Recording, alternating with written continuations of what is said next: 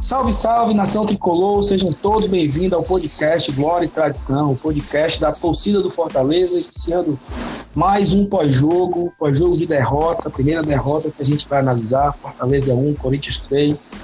Eu me chamo Saulo Alves e eu estou aqui com ele, Emanuel Meireles. E aí, Manu, tudo bem? Ou mais ou menos?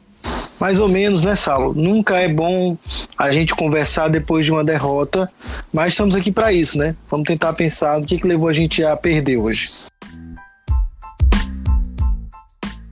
Mano, é difícil começar o programa depois de uma derrota, uma derrota tão, assim, acho que doída, né? É, a gente, vou começar falando aqui bem rápido para passar para você. A gente começou o jogo jogando assim de uma forma do nosso padrão, do nosso estilo, e o, o time se comportou muito bem no início do jogo, sabe? Eu achei que é, o Corinthians não agrediu no primeiro tempo. Você, a, gente pode, a gente pode analisar a partida de duas formas, né? Primeiro tempo segundo tempo. Primeiro tempo, o Fortaleza jogou como Fortaleza, tocando a bola. Eu só achei que o ataque do Corinthians pressionou muito o Felipe Alves. É, o Felipe Alves não teve tanta liberdade como ele teve, teve em outros jogos. Eu acho que já estão descobrindo nessa né, arma do Fortaleza e o Felipe não teve tanto espaço. É, tiveram alguns erros de passe ali na série de bola, que poderia ter dado um, um ataque para Corinthians, mas acabou que não deu. Mas o Fortaleza insistiu muito, insistiu muito.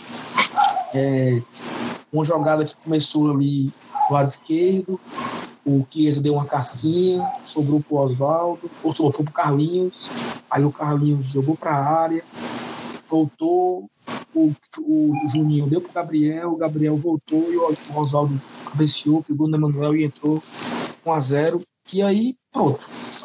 Acho que o Fortaleza jogou até esse gol. Teve uma chance ainda com o Chiesa, eu acho, depois do gol, que poderia ter o segundo. Mas só. Né? E aí o jogo mudou no segundo tempo. Fortaleza entrou diferente, entrou outro time, entrou outro Corinthians e entrou outro Fortaleza no segundo tempo, onde o Fortaleza permitiu é, o Corinthians avançar no seu ataque, permitiu o Corinthians trabalhar mais a bola, permitiu o Corinthians é, é, tocar a bola de frente à área, permitiu o Corinthians usar a bola na área e nessas aí o Fortaleza tomou 25, 25 minutos, 3 gols, até ali os 20, 20 e pouquinho do segundo tempo, né? O Fortaleza estava 1 a 0 mesmo, mesmo não jogando tão bem, mas o Fortaleza estava é, controlando o jogo, mas assim, tavam, tavam, não estava tão bem, estava no 1 a 0 e o jogo estava mais para o Corinthians naquele momento, mas a gente tinha a esperança do time mudar. Eu, eu vou, comentar, vou comentar bem rápido, vou deixar que você analise de forma mais detalhada, estou dando só uma pincelada bem rápida. E aí, alguém colocou agora no Twitter é, alguém não, o Lucas Cartacho colocou no Twitter, me marcou, sobre a respeito de um comentário que eu fiz contra Fortaleza e Atlético Mineiro. Fortaleza perdendo de 2 a 0 a gente tinha o sentimento que o time poderia empatar, porque o time estava bem. Fortaleza ganhando de 1 a 0 no segundo tempo, o sentimento era o oposto. O sentimento era: não vai segurar. O time não vai conseguir sustentar esse resultado por muito tempo. E aí tomou um empate, tomou uma virada, tomou 3 a 1 e a gente sofremos a terceira derrota do ano na Arena Castelão. Nós perdemos para o Atlético Cearense, no Campeonato Cearense, onde o mando era do Atlético. Nós perdemos para o São Paulo, já na Série A, 1 a 0 E hoje sofremos a nossa terceira derrota no ano na Arena Castelão. É uma derrota que acho que deu uma brochada geral na torcida. A gente tinha chances reais de terminar essa rodada entre os 10 talvez até em oitavo, né, para ser mais preciso. Mas é isso. O que, você agora analisei, o que é que você achou e detalhe mais a respeito dos dois tempos, das duas, dos dois jogos diferentes que o Fortaleza é, realizou hoje. Na semana passada, quando a gente estava discutindo o jogo contra o Atlético Mineiro, eu iniciei o meu comentário falando é, de resiliência dizendo que o Fortaleza tinha conseguido tirar de, de pouco, muito. Estava dizendo que o Fortaleza, diante das dificuldades, tinha encontrado caminhos para superá-las e se impor como uma, um coletivo que ele é, né? Que o Fortaleza é muito nítido, que ele só é forte não quando ele tem um ou outro se destacando, não quando ele tem um cara desequilibrando, mas quando o conjunto funciona muito bem.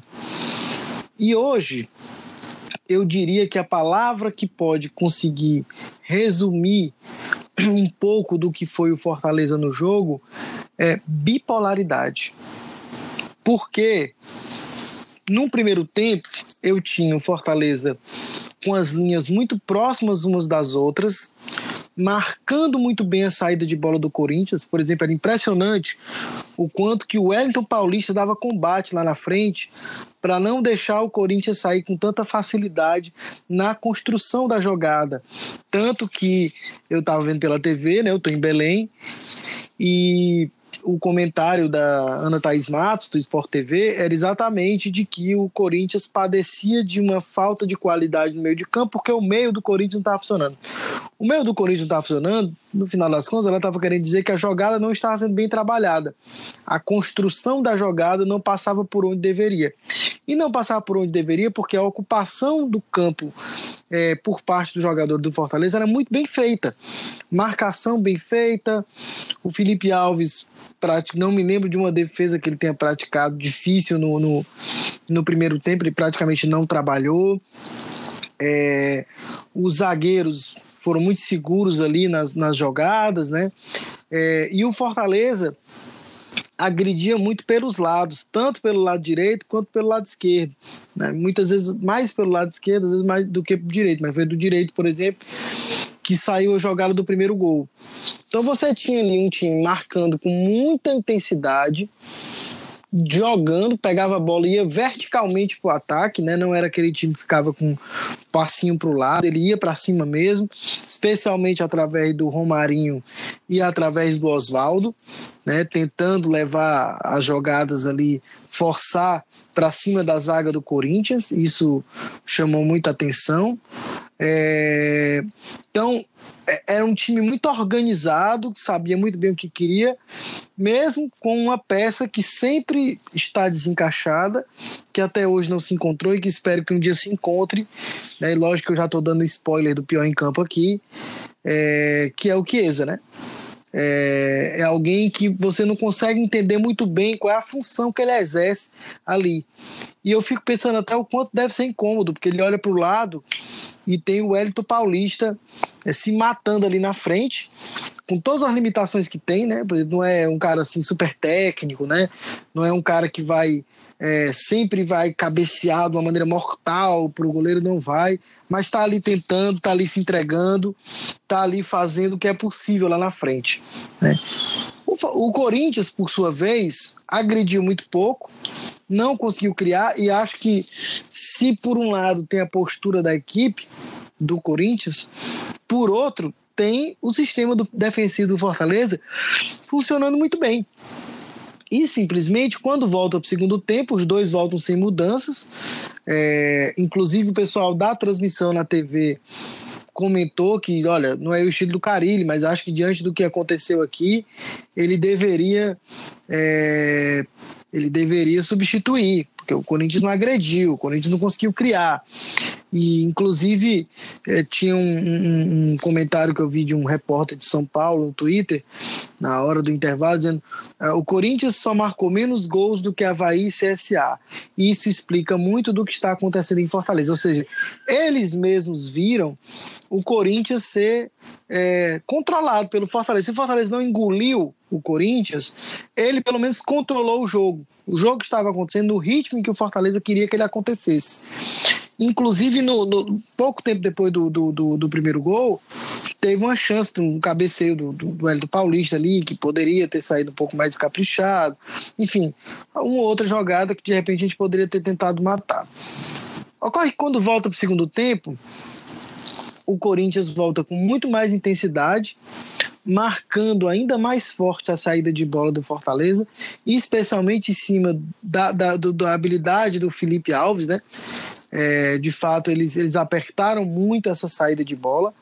É, acho que subiram um pouco as linhas porque estava mais em cima.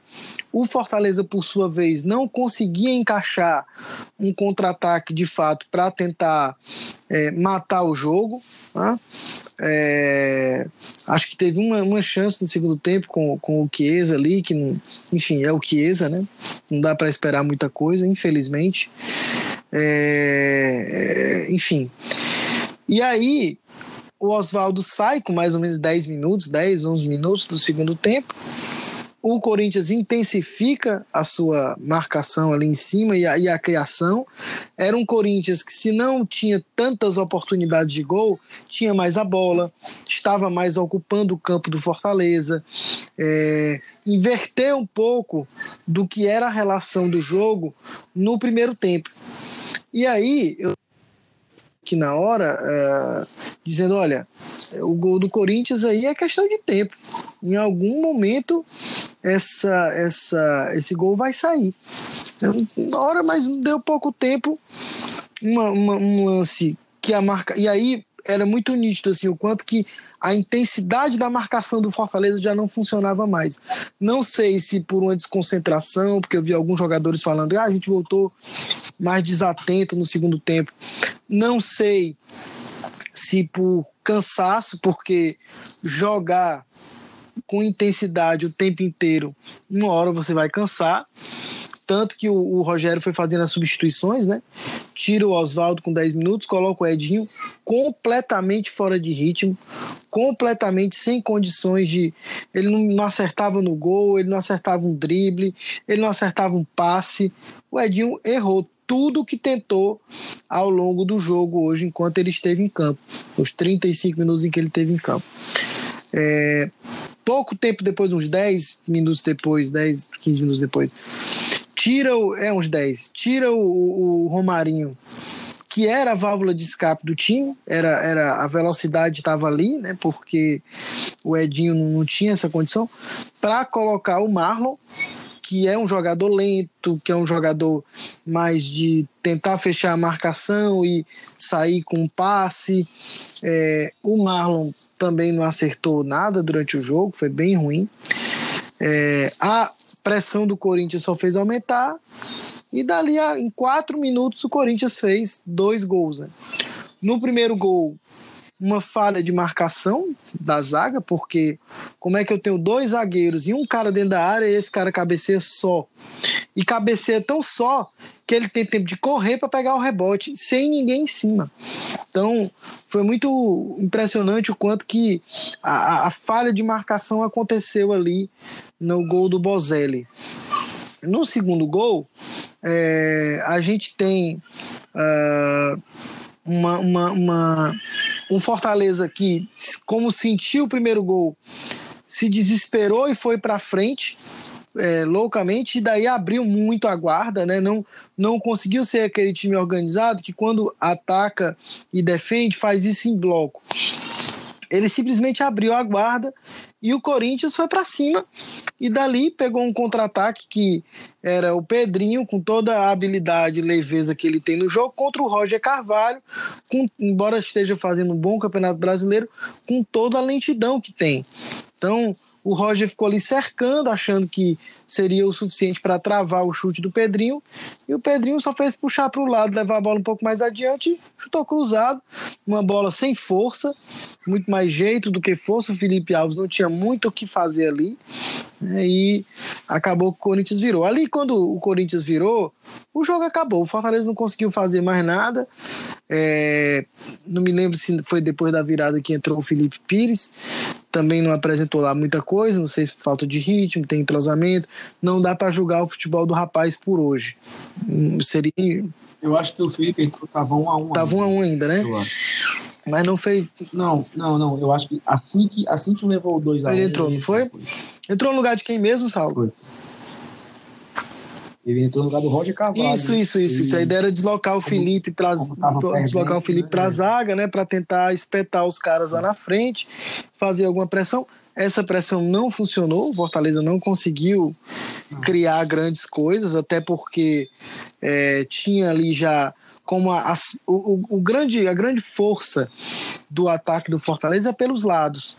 Ora, se eu perco o Oswaldo, se eu perco o Romarinho, se eu tenho o Edinho entrando mal, eu acho que o, o, Rogério, do ponto de vista, embora eu, eu não consiga compreender a mudança de postura da equipe, mas do ponto de vista tático, ele não raciocinou errado. Quer dizer, ele tinha que colocar alguém de beirada, como se diz, é, com velocidade, para tentar fazer que aquela jogada, que é a jogada forte do Fortaleza, de levar para cima, de quebrar as linhas, de ir um contra um. Ele tentou fazer isso, só que não funcionou. Não funcionou e era o time é, não segurava a bola direito, não tocava a bola direito, o toque de bola com tranquilidade, com mais cadência, sempre foi uma marca desse Fortaleza treinado pelo Rogério Ceni. E dali o terceiro gol foi uma consequência natural, praticamente, né? E ali muito mais uh, inapelável do que os outros dois, porque também o Danilo Avelar acertou um chute que não tinha goleiro no mundo que pegasse. Talvez tivesse alguém dando combate, fechado espaço, mas do ponto de vista da, por exemplo, o Felipe Alves fazer alguma coisa ali era muito difícil. É curioso porque eu gostaria muito. É, é curioso porque assim, é, eu estou olhando as estatísticas aqui, né? No primeiro tempo, por exemplo, é, se a gente olhar as estatísticas só do primeiro tempo, o Corinthians até teve mais a bola do que o Fortaleza, mas enquanto o Fortaleza finalizou nove vezes, o Corinthians finalizou três. Só que nenhuma das finalizações do Corinthians foi para o gol. Enquanto que o Fortaleza, das nove, finalizou três no gol. Né?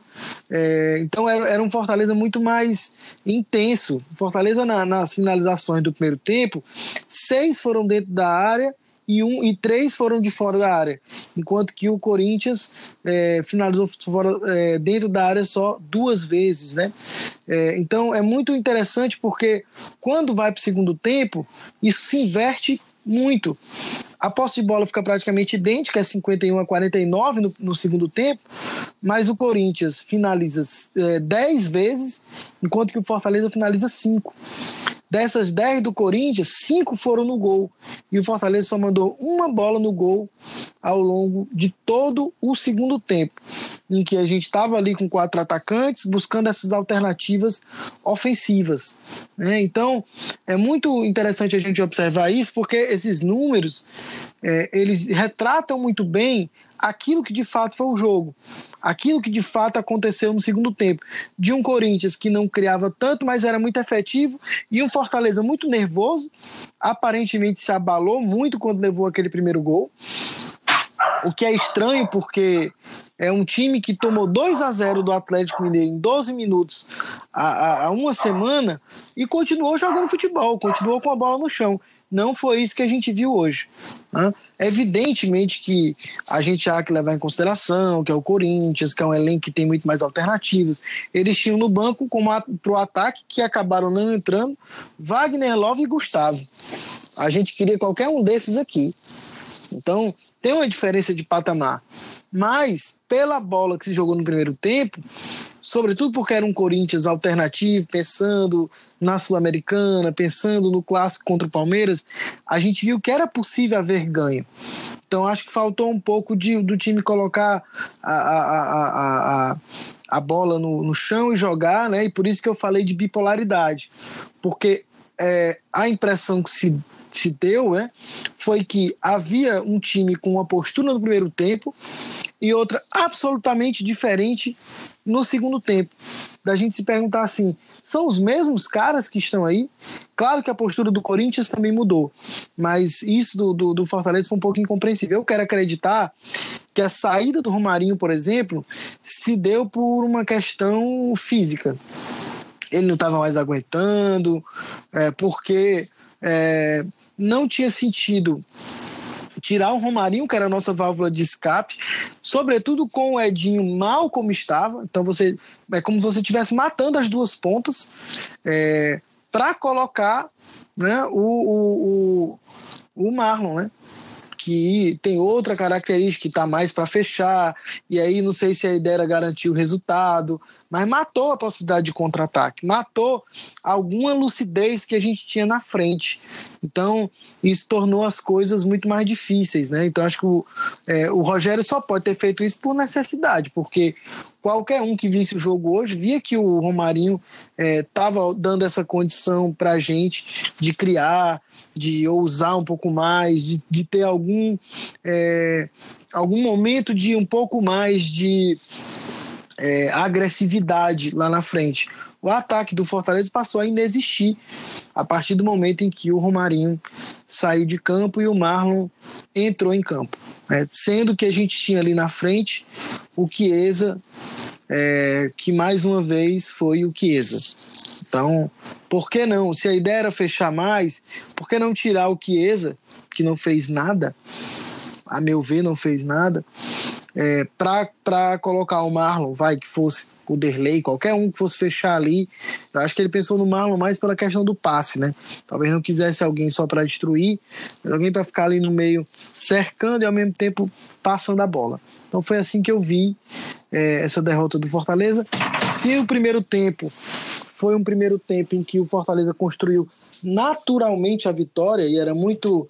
É, se ele não estava jogando um futebol brilhante, ele estava construindo naturalmente o placar. No segundo tempo, ele também construiu muito naturalmente a sua própria derrota.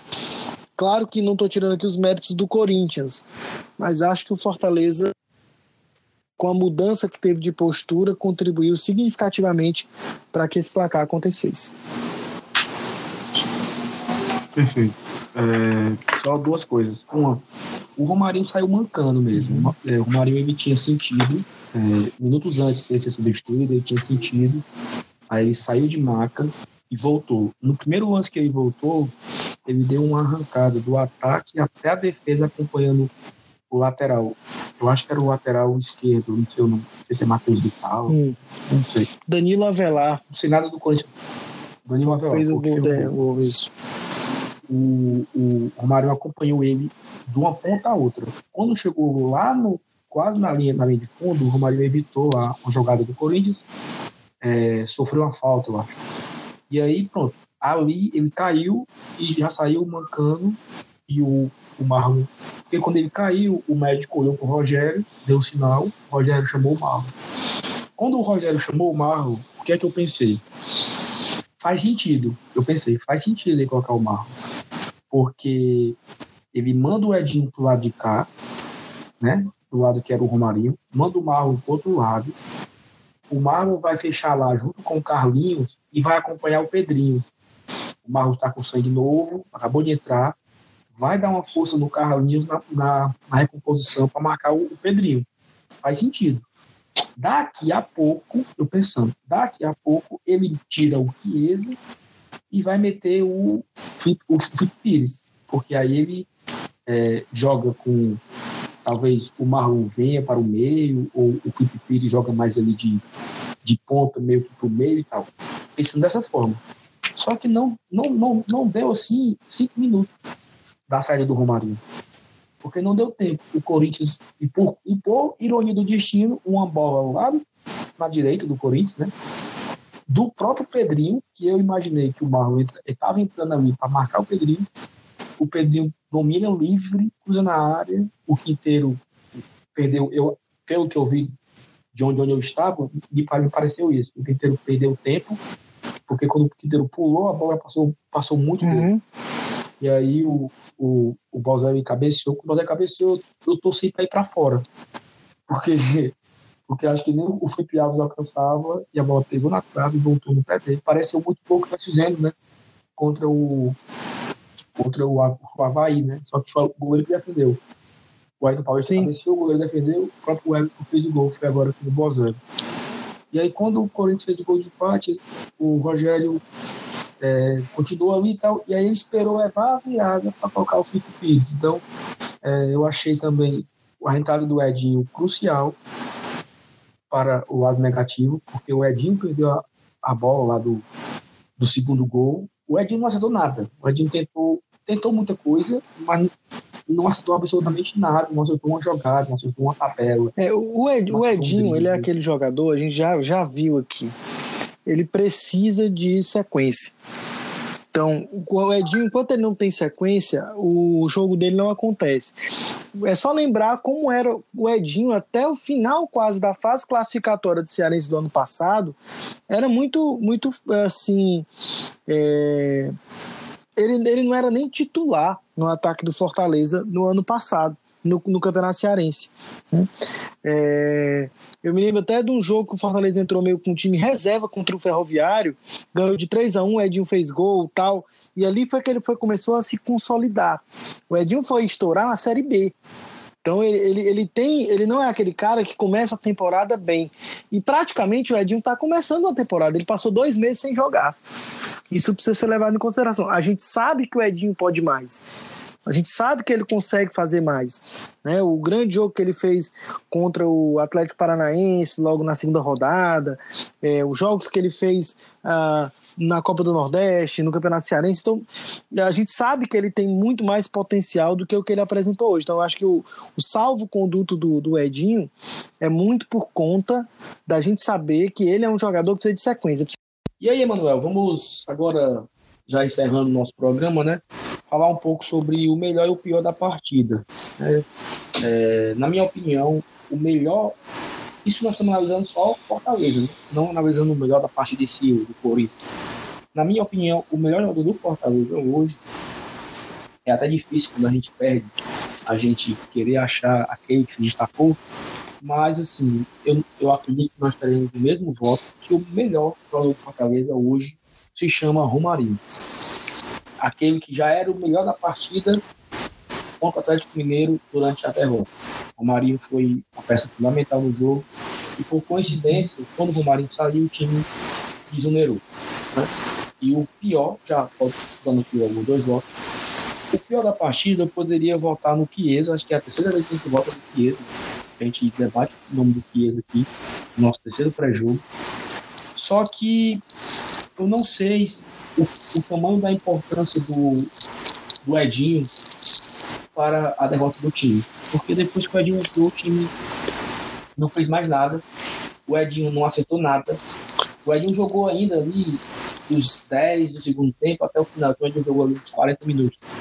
E nesses 40 minutos, o Edinho não foi assim, absolutamente nada. Nada, nada. Zero. Zero. Não teve nada do Edinho. O Edinho, deu, o Edinho participou do nosso segundo gol.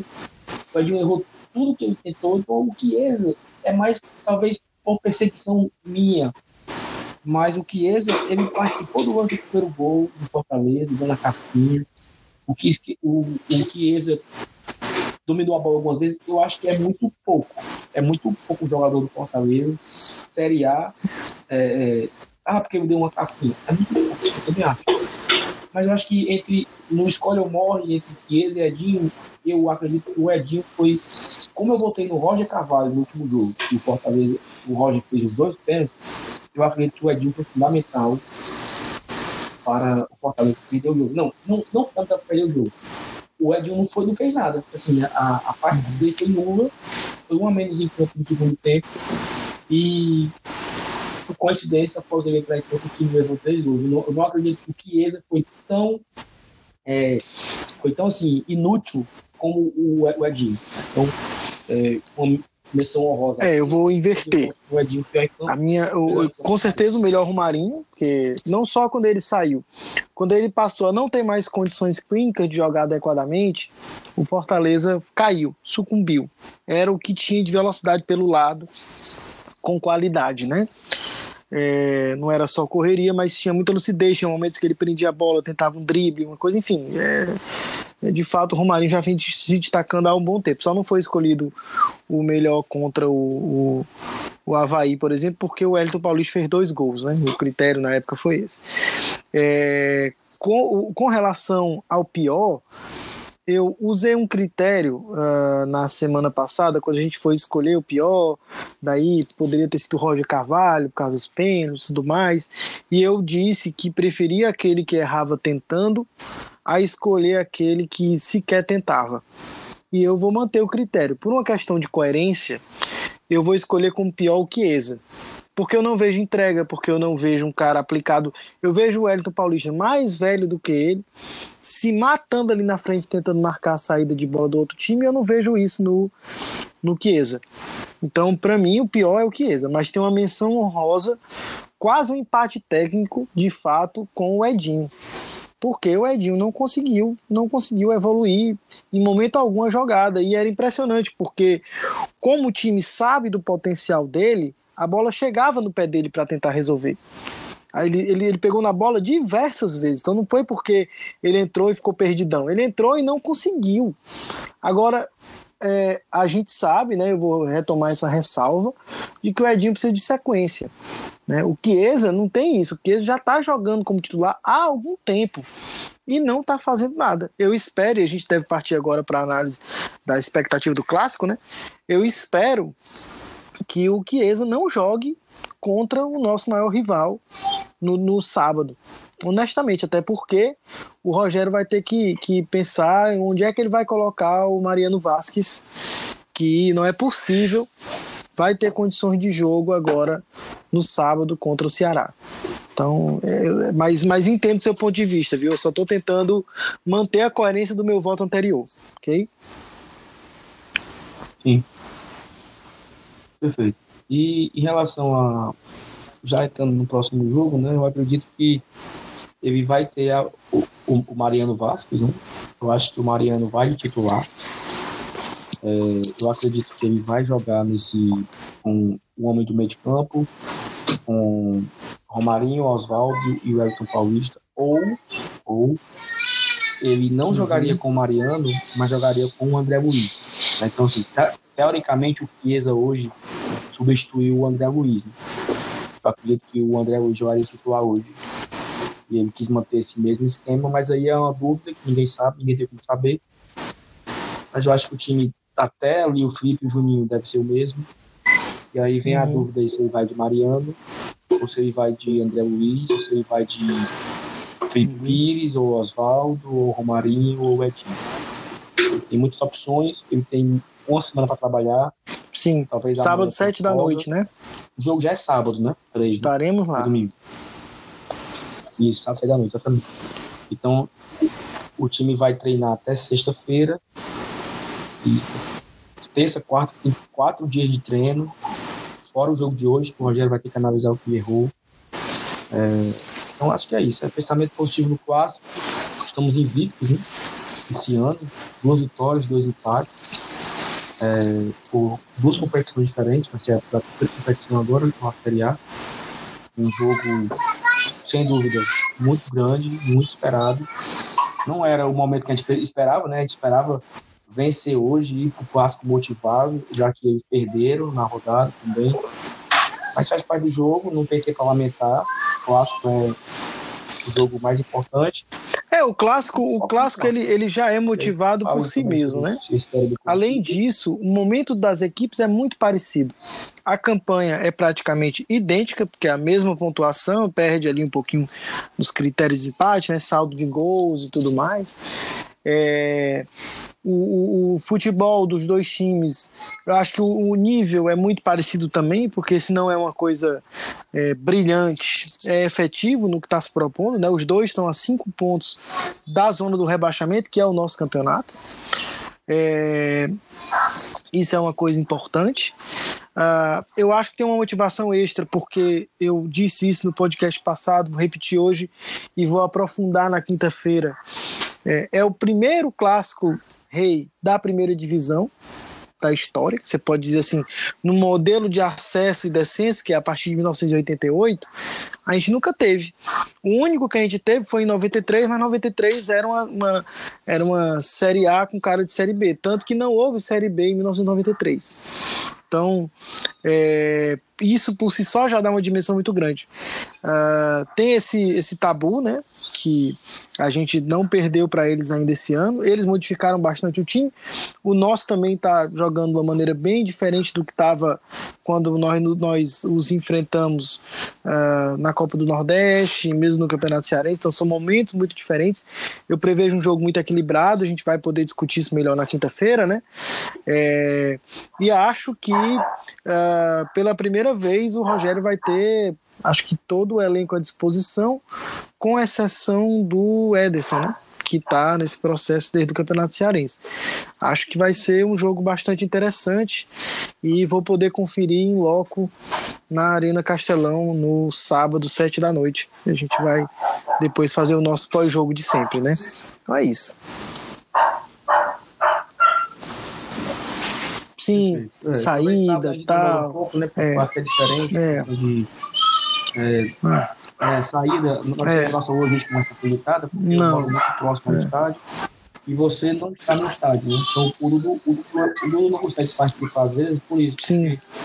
Para ir sair do estádio ele demora muito, então, ele vai gravar Sim. o pós-jogo do Bora Leão, e ele Sim. mora muito longe. É, a gente vai pensar nessa logística até lá. Se faz no sábado, se faz no domingo de manhã, como é que vai fazer? Então, a gente conversa até lá. É, exatamente. Exatamente. E aí já em, primeira mão, né? Não é primeira mão porque está no CBF, mas eu procurei, não vi ninguém comentando sobre isso. Um espetacular público do Fortaleza, 40.452 pagantes, é, uma renda de 863 mil, uma presença absurda de sócios, 19.209 sócios.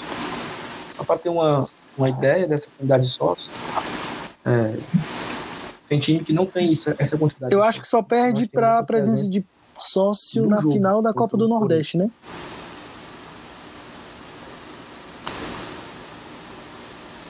É, eu tenho essa. Ok, a gente retoma na quinta-feira, né? E pode ver isso com mais detalhes. Aqui agora, mas eu acho que contra o, contra o Botafogo, se nem memória tiver é, era algum. Botafogo da Paraíba.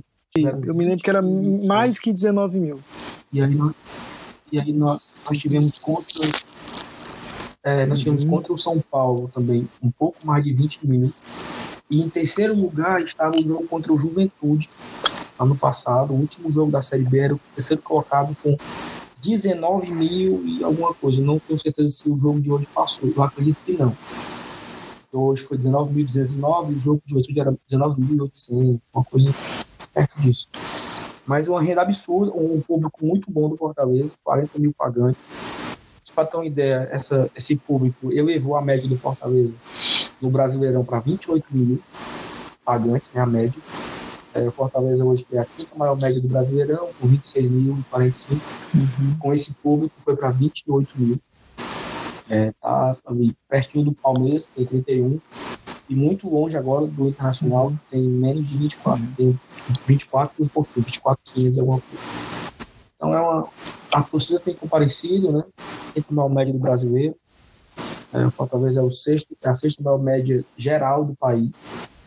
Perde apenas para Grêmio, é, Flamengo, Corinthians, São Paulo, Palmeiras e Grêmio, acredito, no geral. No brasileiro, só para Flamengo, Corinthians, São Paulo e Palmeiras as quatro maiores torcidas do país estão na nossa frente. Nós somos a quinta maior torcida do Campeonato Brasileiro. Isso é muito orgulho, muito de orgulho também, ainda para se orgulhar disso, né? porque não é qualquer torcida que joga uma Série A e, e, e tem essa média. Você assiste o jogo pela televisão, eu vi aqui uns vídeos, sempre a, a, as câmeras né, filmando a torcida, a festa, o, o, o Luiz Carlos Júnior sempre, sempre destacando a, a, torcida cantando e tal, isso é muito gratificante de ver esse momento, mas fala para frente, é, faz parte, né? É, a Série A não é fácil, a gente, fica, a gente lamenta um pouco, pois poderíamos ter ido a 17 pontos, oitava colocação, motivação alta para o clássico, mas nada acabou, o campeonato tem 38 rodadas, agora foram 12, ainda tem 27, a jogar e tem muita coisa ainda. E foco no, no uhum. clássico, o rei, no nosso maior rival. É, é isso. É, a torcida fez a parte dela e tenho certeza que é, na medida que lhe cabe no, no, próximo clássico nos próximos jogos fará, porque ela de fato não abandona, tá, tá fazendo um papel muito bonito e destacado pelo Brasil inteiro, né? Seguir adiante e é, entender que o nosso campeonato é um campeonato para fugir do rebaixamento e o que vier é um grande lucro para todos nós. Né? 13 anos longe da Série A, a gente ainda tem bastante coisa para compreender que, que de fato há de diferente dos nossos últimos anos. É isso. Perfeito. Então, obrigado, Manu, valeu. É, a gente se encontra na quinta-feira no nosso programa semanal. A gente está tentando trazer uma pauta bem interessante para a torcida, um, mais uma curiosidade. A gente tem esse intuito, né, de não debater o óbvio, não debater o que todo mundo fala, assim, sempre tra trazer uma visão diferente, uma, uma, um pensamento diferente e um assunto que não é debatido em canto nenhum. A ideia do podcast sempre é essa. Vai ser, vamos, sempre vamos trazer algo que já algo que é debatido porque faz parte. Mas a nossa ideia é, é tornar esse espaço, essa mídia, um debate sobre algo que você não vê em outro campo. Porque uma emissora de rádio, ela está agora analisando a partida, uma análise fria, sem sentimento, sem envolvimento, e o, o, o comentarista comentou ali e acabou o programa. Nós não, nós comentamos aqui com sentimento de tristeza, de chateação, de raiva. Um, um, então, assim, a ideia é exatamente essa, sempre trazer algo de torcedor, sentimento do torcedor, pensamento do torcedor, e trazer debates que você não vai ver em canto nenhum, né, em nenhuma rádio, em nenhum outro podcast, e que possa citar o Fortaleza, porque esse aqui é exclusivo do Fortaleza Esporte Clube. Então, mano, obrigado mais uma vez. Valeu, Saulo. Boa noite. Boa noite. Valeu, Nação e Tricolor. Até a, até a próxima. Quinta-feira a gente está de volta com mais um episódio do Glória e Tradição. Um abração, velho.